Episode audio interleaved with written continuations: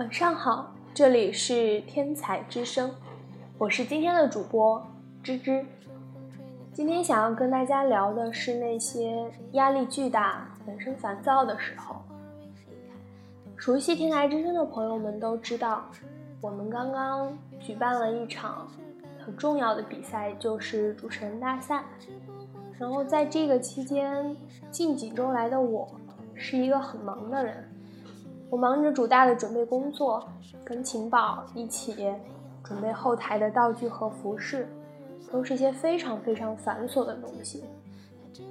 这个时候，小丁同学还偏偏出去画画，也没有人开导我，所以我每天的生活就是工作、上课，一遍又一遍的校对道具、彩排，翻来覆去推敲各种比赛的细节。一切好像都在和我作对，万事不顺。就连有一天早上我出门，我想骑一辆小黄去教学区，然后那辆小黄就卡在两辆摩拜的中间，它一个脚蹬子卡着一辆，完全出不来。我在那儿努力的弄了很久，也没有把它弄出来。没办法，我只好又走了挺远的路，又去找了一辆。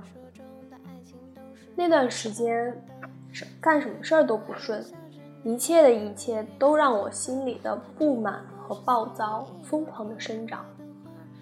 我很艰难的压抑着他们。相信有很多朋友和我一样，心里有很负面的情绪的时候，并不会一下子就把它发泄出来，都用沉默来隐忍着。鲁迅先生说过。不在沉默中爆发，就在沉默中死亡。果不其然，果然而然，终于在五一假期的第二天，同时接到四个工作任务的我，受不住巨大的压力和心里的负面情绪，爆发了。我狠狠地哭了一场，惊天动地，声嘶力竭。而且我觉得我楼上那个小女孩一定听见了。因为他第二天跟我打招呼的时候特别小心翼翼，他可能是害怕我当场又情绪失控哭出来的。我很久都没有那样的哭过了。我把我手头的笔和用过的纸丢了一地，狠狠地把我的靠背摔在地上，一直哭，放声大哭，哭到我累得出汗虚脱。但是我还是没有放弃，不管满地的狼藉，我又。流着眼泪打开了电脑，开始我的工作。真的是觉得自己那时候很惨，带着糟糕的心情入睡了，又在饥饿中醒来。那是第二天的早上九点，草草的吃过早饭，又重新投入到了生活之中。其实我这次的故事特别平淡无奇，没有突然出现的令我顿悟的人，也没有细心开解我的朋友，让我福至心灵。不再难受，糟糕的情绪发泄完了，在难以阻挡的忙碌中，它慢慢的淡去了。但是回想起来，第二天早上的眼睛，真是肿的没法见。其实这何尝又不是生活呢？工作、考试、比赛、减肥、早起、赚钱，一桩桩一件件的事情都在向我们袭来。压力裹挟着负面情绪包围着我，并不是每一次的难过都会有别人的事迹启发你走出来。这个年龄的我们，得以一窥真正成年人的生活。所以我叫你把眼泪咽下去，不是妥协和隐忍，是我们要学会承担责任。你可以哭出来，但是不能像小时候一样丢下一切，不管不顾。我们不妥协于世俗的成规，但是要懂得自己的担当。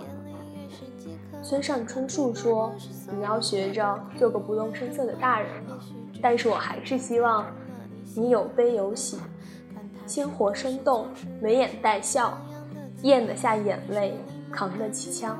祝大家吃得饱饱，梦想成成，每天都开心。今天要跟大家分享的就到这里。其实。我相信每一个人的生活中，都有一段那种情绪特别暴躁的日子，横冲直撞，觉得每一个人都对自己不公平。这种情绪，每个人都无法避免。其实，我做这篇网台想跟大家说的是，并没有很多的方法去解决它，因为我觉得自己也是一个没有成绩的个体。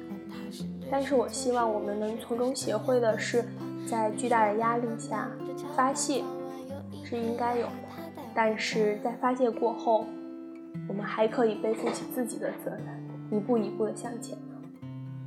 好啦，今天的网台就到这里，祝大家晚安好梦。我是芝芝，下期再见。